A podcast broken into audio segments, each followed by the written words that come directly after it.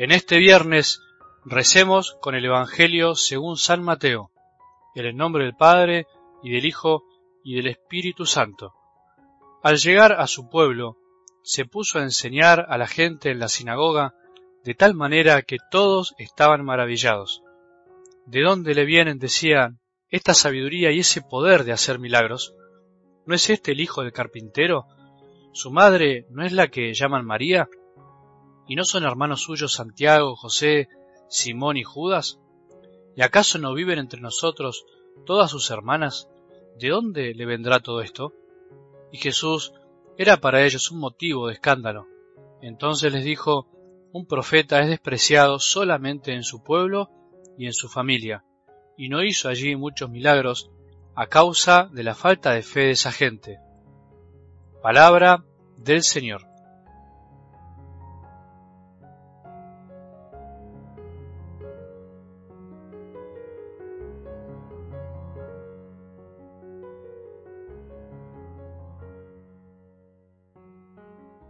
Más alegría en dar que en recibir, dice los Hechos de los Apóstoles, San Pablo, y dice él que lo decía Jesús.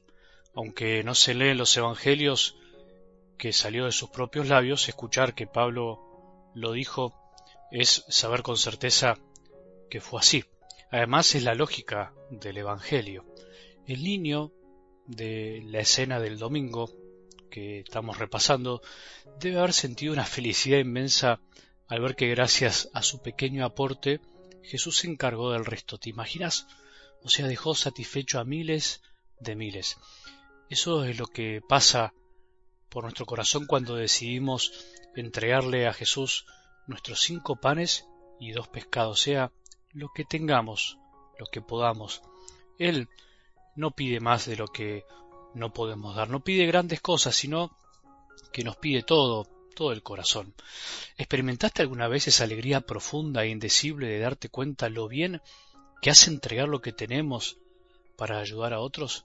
Solo lo sabe aquel que lo vive. No alcanza a decirlo con palabras. Hay que probarlo.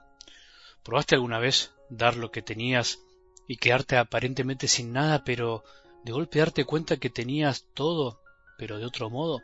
Solo el que da todo se da cuenta que en realidad no hace falta tener algo material para ser verdaderamente feliz, sino que basta con dar. El que se da crece, decía San Alberto Hurtado, el gran santo chileno. El que se da crece y así hace crecer a los demás y solo crecemos si nos damos juntos, si damos juntos y en comunidad. Vamos juntos por ese camino, hay que renovarlo todos los días, no nos guardemos nada, porque sólo así seremos verdaderamente felices. Sigamos profundizando ya al terminar esta semana lo que nos enseña la palabra de Dios sobre ella misma, sobre el valor que tiene para nosotros, para nuestra vida de fe, para aprender a conocernos y profundizar. Hoy quiero que encontremos la respuesta a lo que venimos reflexionando en estos días sobre el por qué. ¿Por qué lo que Dios dice es vivo y es eficaz? Sobre el por qué la palabra de Dios es como una espada que corta y penetra hasta el fondo del alma, del corazón, del espíritu. En realidad podríamos decir el para qué. ¿Para qué la palabra de Dios corta y penetra? Bueno, la respuesta es sencilla, la da la misma palabra, para ayudarnos a discernir los pensamientos y las intenciones del corazón. Vale la pena que entendamos qué es discernir, que quiere decir distinguir entre varias cosas, saber separar para poder finalmente elegir. Por decirlo en sencillo, en criollo, como se dice por acá, la palabra de Dios penetra en nosotros para que nosotros sepamos distinguir lo que en nuestra cabeza y corazón aparece muchas veces mezclado y confuso. Solo la persona que sabe escuchar aprende a discernir bien lo que siente y piensa. Los que hablan mucho generalmente escuchan poco y en general deciden según sus criterios y por eso tienen muchas chances de equivocarse. Si esto vale para la vida entre nosotros, imaginémonos si lo pensamos desde Dios. Por eso el que escucha a Dios Padre cada día es a la larga el más sabio, el que sabe discernir, discierne los pensamientos y deseos de Dios que son los que jamás se equivocarán. Un ejemplo claro y palpable de lo que intento decirte hoy aparece en algo del Evangelio. Los parroquianos de Jesús, por decirle de alguna manera, los de su propio pueblo, confían en sus propios criterios y pensamientos y por eso ese Jesús que veían sus propios ojos, tan pero tan humanos, tan pero tan carpintero, tan pero tan normal, no les cabía en sus parámetros de lo que un profeta debía ser, según ellos. Es imposible que uno de los nuestros sea alguien que hable en nombre de Dios. Eso es ser profeta, escuchar a Dios, escuchar su palabra y hablar a los demás de lo que escuchamos, habiendo discernido nuestros pensamientos y deseos para que se unan y concuerden con los de Dios. Es imposible que el hijo de un carpintero sea tan sabio, que hable con tanta sabiduría. Qué hipócritas o necios que somos a veces los hombres, los de ese tiempo y los de ahora, a veces los de la iglesia y los de afuera. Muchas veces podemos ser como veletas que vamos tras pensamientos y sentimientos que no son los de Dios porque no sabemos discernir. Por ejemplo, si alguien nos cae bien, todo lo que sale de su boca se convierte en palabra de Dios. Es increíble, pero pasa. Pasa con aquellos que gobiernan los países, con algún profesor, con alguien que está a nuestro cargo, con los sacerdotes, con todos.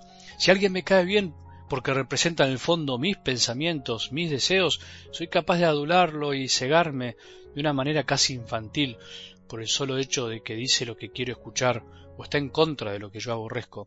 Ahora, a veces no importa tanto si es coherente o no, su vida moral, sus locuras, sino que dice lo que quiero escuchar. Lo mismo nos puede pasar al revés. Cuando alguien no me cae tan bien, dice verdades que no quiero escuchar, pero por el solo hecho de que esa persona no las vive, o no es muy amable, o hay una cuestión de piel, no valoro finalmente ni me importa lo que dice. ¿Qué debemos hacer? Bueno, ni una cosa ni la otra. ¿Qué importa entonces? Importa lo que se dice, importa el contenido del mensaje. También podríamos llevarlo a la propia vida, importa cómo se vive finalmente. Cuanta más verdad es una verdad, menos importa quién la dice. Jesús fue rechazado por sus pueblerinos, parroquianos, como nos pasa a nosotros en nuestras familias, en nuestras comunidades, en nuestros ambientes, porque muchas veces no podemos superar estos obstáculos tan obvios, pero tan difíciles de saltar. Dios quiso hacerse normal y por eso se hizo hombre. Dios quiso hablarnos normalmente y por eso tuvo boca y corazón. Jesús fue muy hombre sin dejar de ser muy Dios. Nosotros podemos ser hombres y mujeres muy de Dios, muy profetas, sin dejar de ser humanos y cercanos. Es más, buen signo es que no dejemos de ser muy hombres y mujeres con todas las letras. Aprendamos a escuchar a todos, porque más allá de la palabra de Dios escrita, Él también nos habla por medio de los demás, incluso de los que a veces despreciamos. Que tengamos un buen día y que la bendición de Dios, que es Padre misericordioso, Hijo y Espíritu Santo, descienda sobre nuestros corazones y permanezca para siempre.